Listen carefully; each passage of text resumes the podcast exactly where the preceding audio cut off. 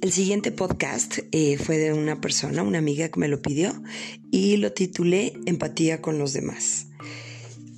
¿Qué es el ser empático? Antes que nada vamos a empezar por, por, definir. Yo encontré esta definición.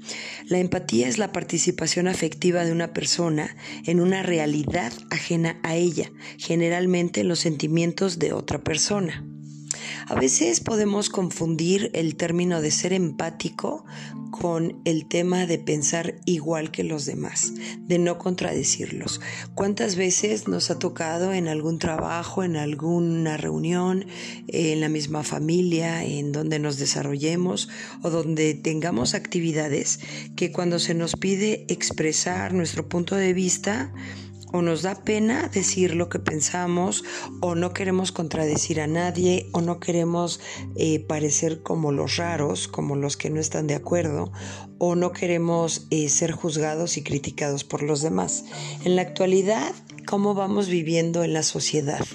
Em, el que piensa diferente en esta realidad en la que vivimos, no en todas, em, el que piensa diferente pues es criticado, es juzgado.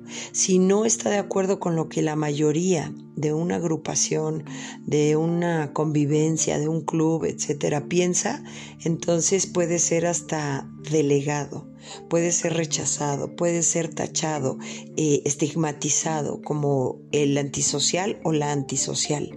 Estamos muy acostumbrados a vivir en una sociedad con muchas em, pues imágenes que nos vamos formando o caretas o máscaras como cada quien lo quiera llamar pero en realidad los tiempos que vivimos ahora, eh, pues cada uno de nosotros los va decidiendo.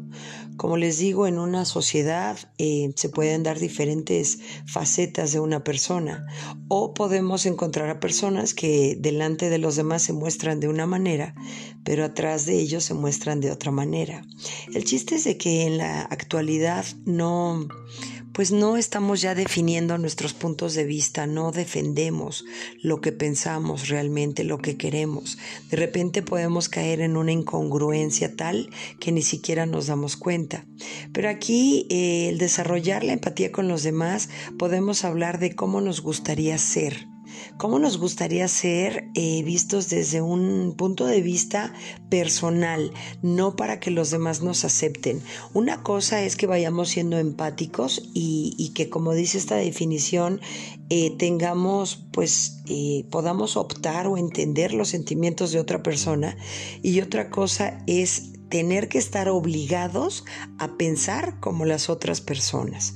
¿Cómo nos gustaría ser tratados? Esta es otra pregunta que también vale la pena pues desarrollarla o nombrarla o sugerirla, porque muchas veces nos gustaría ser tratados de una manera eh, cómoda, afectiva, eh, padre, que no nos contradigan, pero sin embargo, ¿cómo tratamos a los demás?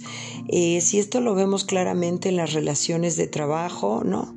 Donde podemos tener jefes, ya sean hombres o mujeres, donde pues hay jefes muy autoritarios o jefes, jefas muy manipuladores, ¿no?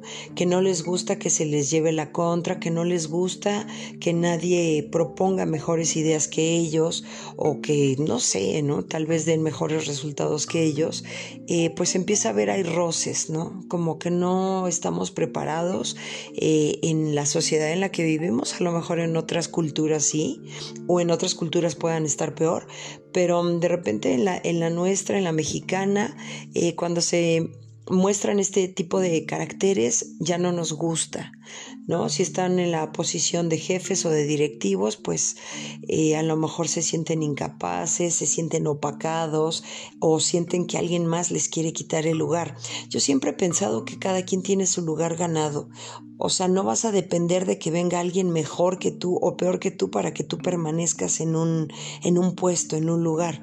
Sin embargo, si llega alguien con más capacidades, eh, yo creo que se puede tomar como algo positivo, como enriquecerse en eh, las dos partes, no como luego estamos acostumbrados a que pues el que está arriba es el que gana, el que presenta las ideas aunque no sean propias, eh, el que pues ahora sí que se, se para el cuello, ¿no? Como decimos acá en México, o se lleva todas las palmas cuando no se les ha ganado. ¿Por dónde podemos empezar? con este tema de la empatía hacia los demás.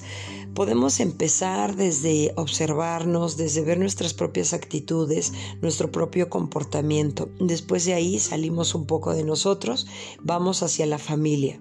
¿Cómo somos con la familia? ¿Qué les permitimos? ¿Qué no les permitimos? Porque también ahí hay que ver ese tema. Hasta dónde ponemos límites y hasta dónde no. Y después salimos un poco más, vamos con nuestro entorno más cercano, que a lo mejor pueden ser pues los familiares, los vecinos, los compañeros de trabajo, etcétera, hasta llegar a, a ver cómo nos desarrollamos con las personas que no conocemos o que nunca habíamos visto o tratado. Y también podemos ver con las personas, por ejemplo, en un trabajo, que sean nuestros proveedores, que sean nuestras, mm, no sé, de alguna manera que dependamos de ellos para hacer alguna negociación porque de repente ahí también hay mucho cambio de actitud, ¿no? A veces podemos encontrar em, diferentes personalidades donde si les conviene son más amables, son más afables y donde si no les conviene pues hay un poco de maltrato, hay un poco de marginación, hay un poco de señalamiento, ¿no? Bueno, pues hasta aquí vamos a dejar este tema de empatía con los demás. Eh, me encantaría conocer sus opiniones. Estamos en las redes, en Instagram, me encuentran como Fabiola Cabrera Radio, en YouTube como Fabiola Cabrera Martínez, mi trayectoria en los medios, o por email me pueden escribir a gmail.com Si quieren asesorías personalizadas o el tema de coaching, podemos ir desarrollando, ya sea para grupos pequeños o para empresas, este, pues este y otros temas más, ¿no?